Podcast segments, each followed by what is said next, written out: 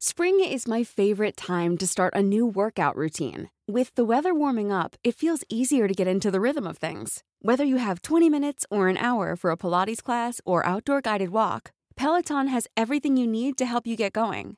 Get a head start on summer with Peloton at onepeloton.com. Spring is my favorite time to start a new workout routine. With the weather warming up, it feels easier to get into the rhythm of things. Whether you have 20 minutes or an hour for a Pilates class or outdoor guided walk, Peloton has everything you need to help you get going.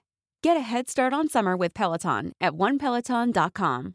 How would you like to look five years younger? In a clinical study, people that had volume added with Juvederm Voluma XC in the cheeks perceived themselves as looking five years younger at six months after treatment. Look younger, feel like you. Add volume for lift and contour in the cheeks with Juvederm Voluma XC. Reverse signs of aging by adding volume to smooth laugh lines with Juvederm Volure XC. For important safety information and to find a licensed specialist, visit juvederm.com. That's J U V E D E R M.com. Not for people with severe allergic reactions, allergies to lidocaine, or the proteins used in Juvederm. Common side effects include injection site redness, swelling, pain, tenderness, firmness, lumps, bumps, bruising, discoloration, or itching. There's a risk of unintentional injection into a blood vessel, which can cause vision abnormalities, blindness, stroke, temporary scabs, or scarring. Talk to a licensed specialist to find out if it's right for you.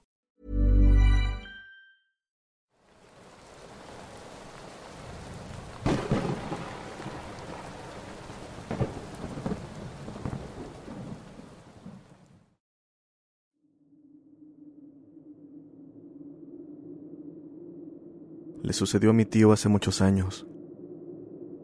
Cierto día fue invitado a una fiesta en una colonia llamada El Potrero, en el cerro de Taxco de Alarcón, en Guerrero. En aquel entonces no había tantas casas como ahora.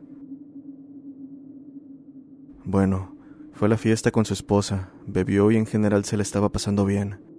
Sin embargo, pasada la medianoche, su esposa le dijo que ya era muy tarde y que se tenían que ir.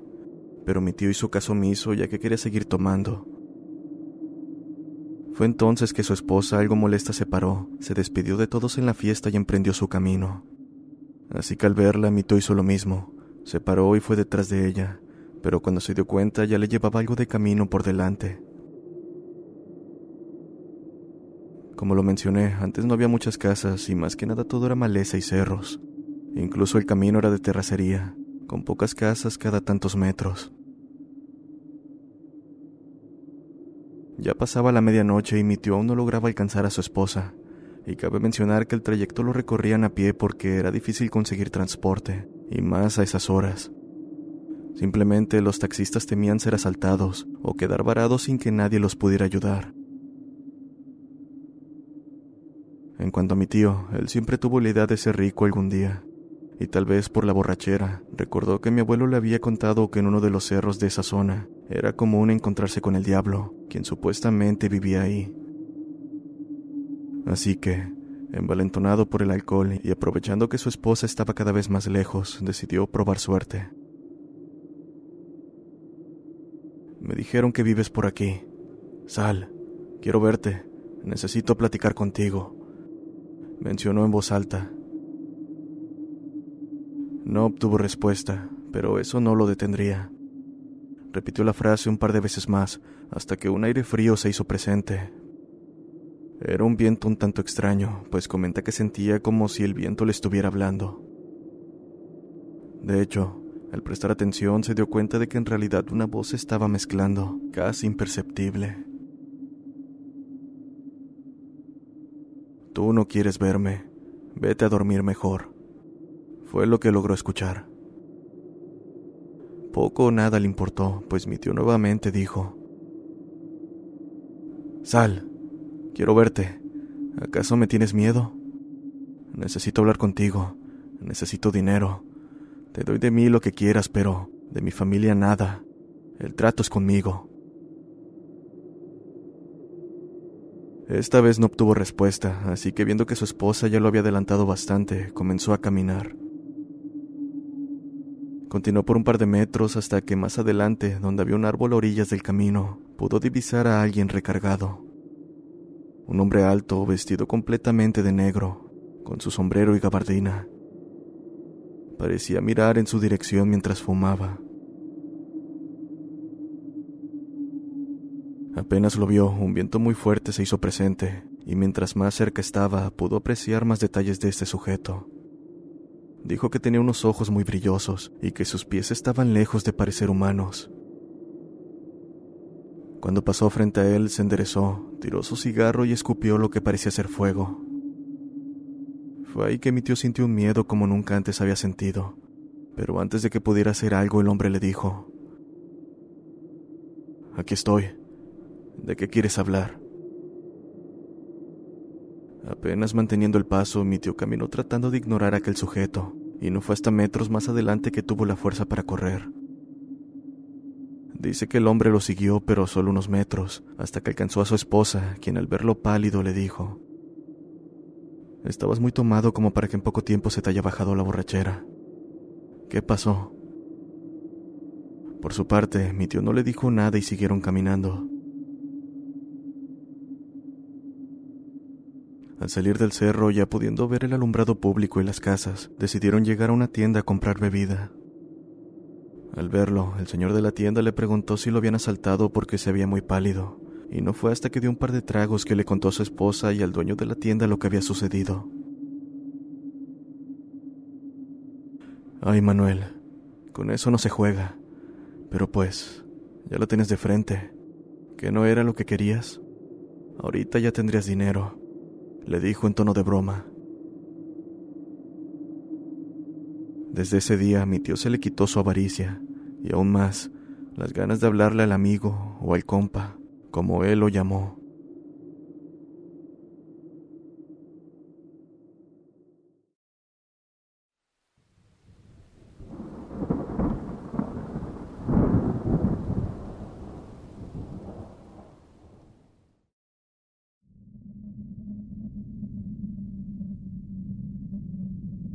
A lo largo de mi vida, desde que tengo memoria, siempre he vivido cosas extrañas, y todas sucedieron en mi casa.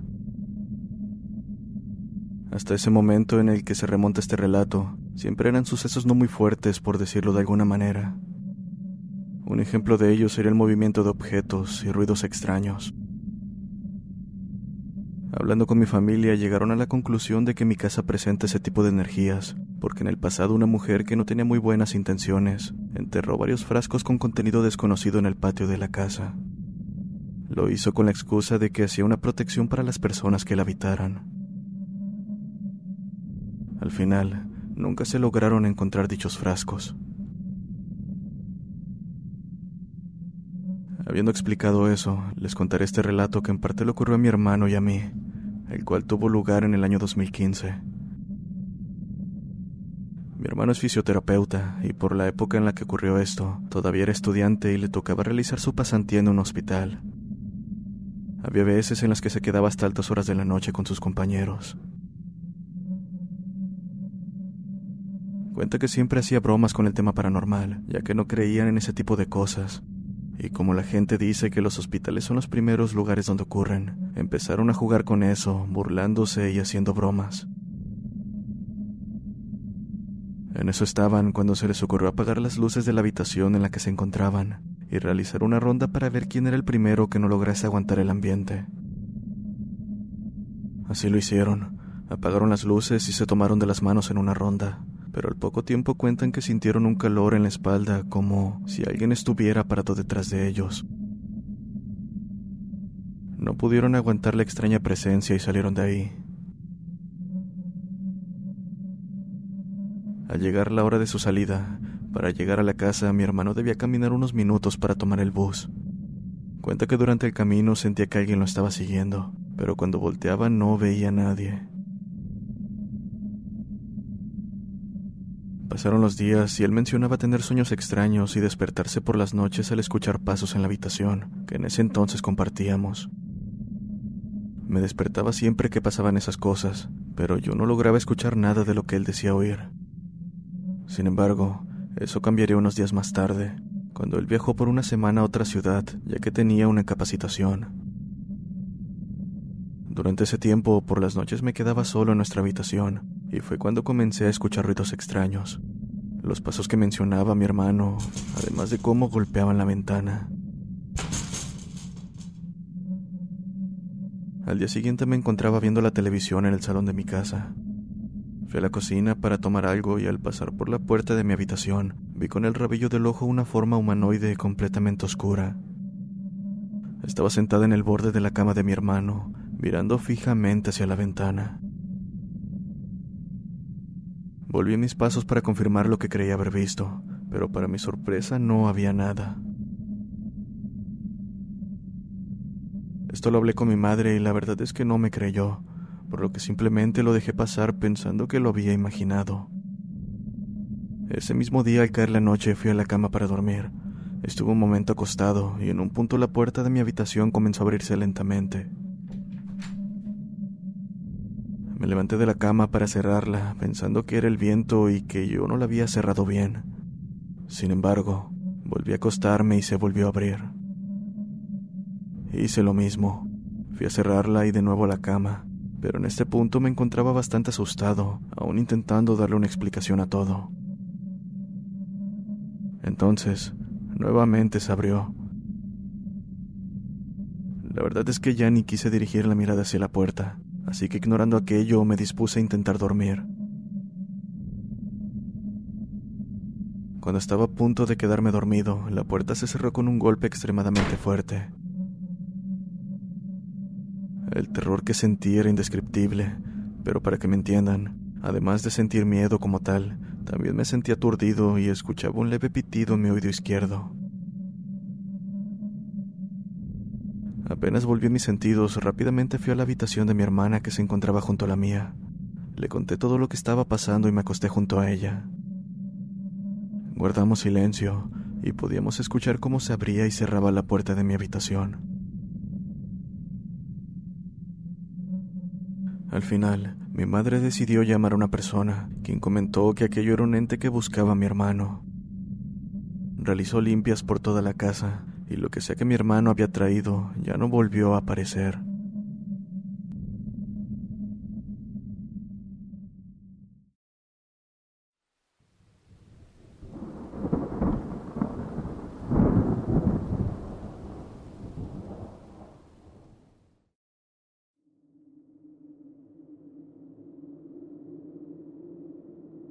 Crecí en el municipio de Tepotzotlán, Estado de México, y a la edad de 17 años nos mudamos a un pueblo 50 minutos cerca de Arcos del sitio.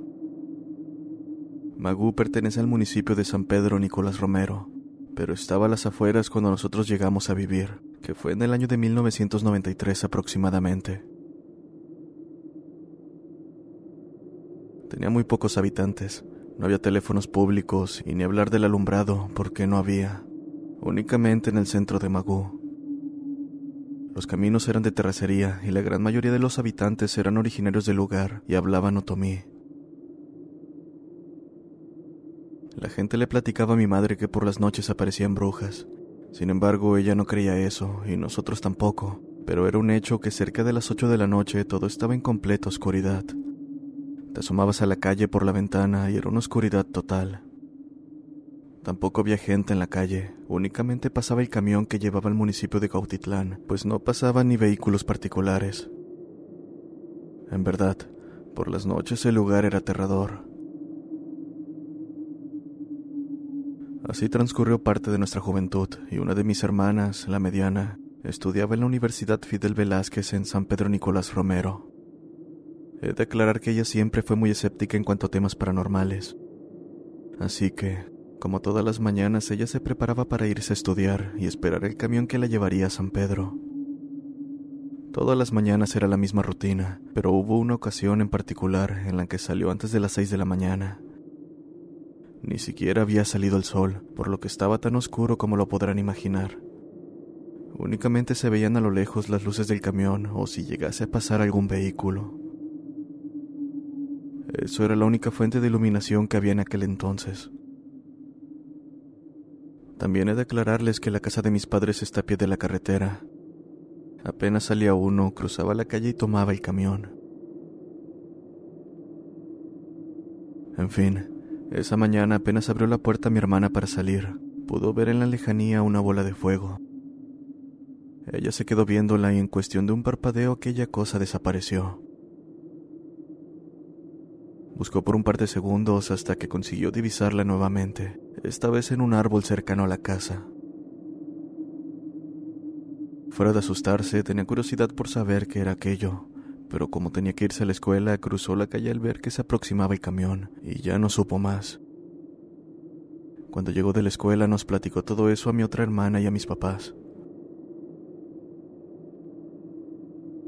Después de algún tiempo, unas amigas que llegó a tener una de mis hermanas nos invitó a su casa, donde a través de las ventanas de dicho lugar podía apreciarse el cerro que está hacia arcos del sitio.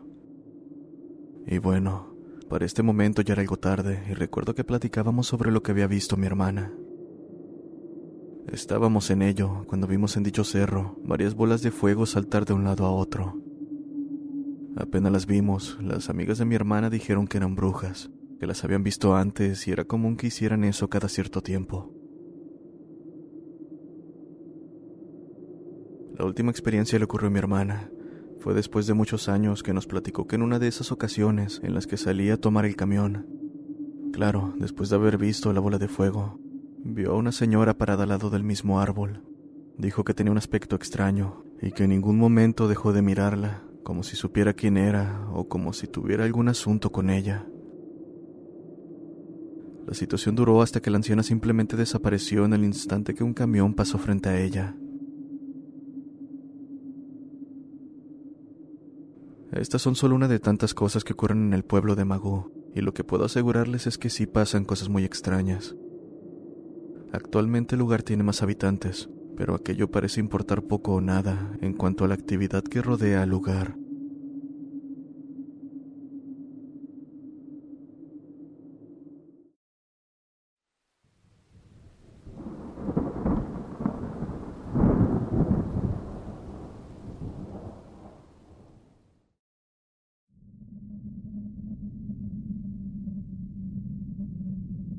Soy dueño de una terraza infantil y siempre me quedo hasta el final de cada evento para asegurarme que todo marche bien. En una ocasión me quedé solo en la terraza para esperar un equipo de sonido. Eran las dos de la mañana y de repente llegó una mujer muy linda diciendo que vivía cerca y que quería rentar mi terraza para uno de sus hijos. Le hice saber los precios y le invité a pasar para que viera el lugar. Entonces hicimos un trato. Después de unos minutos la mujer se fue y yo continué esperando. Se tardaron los que me iban a entregar el equipo de sonido y ya iba saliendo de la terraza, pero a lo lejos miré una luz en el segundo piso.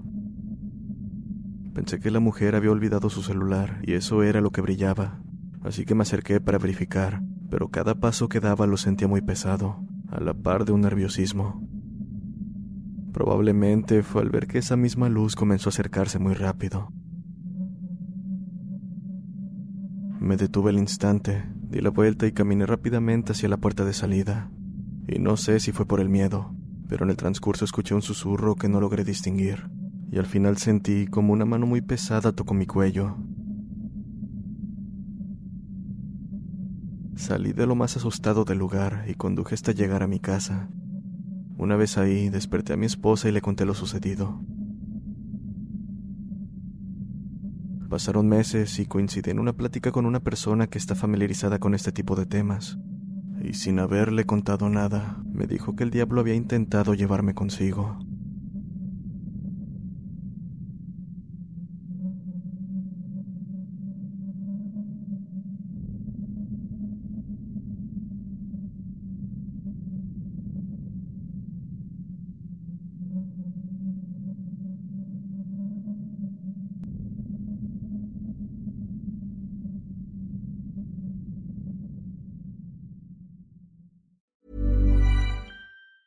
If you thought the only way to get a more defined jawline with natural looking results was through surgery, think again. Juvederm Volux XC is a non surgical injectable gel filler that improves moderate to severe loss of jawline definition and can help you achieve natural looking results with little downtime. Even better, this improved definition lasts up to one year with optimal treatment. No maintenance required. Improve jawline definition for a smooth, sculpted look with Juvederm Volux XC. For important safety information and to find a licensed specialist, visit juvederm.com. That's J U V E D E R M.com. Not for people with severe allergic reactions, allergies to lidocaine, or the proteins used in Juvederm. Common side effects include injection site redness, swelling, pain, tenderness, firmness, lumps, bumps, bruising, discoloration, or itching. There's a risk of unintentional injection into a blood vessel, which can cause vision abnormalities, blindness, stroke, temporary scabs, or scarring. Talk to a licensed specialist to find out if it's right for you.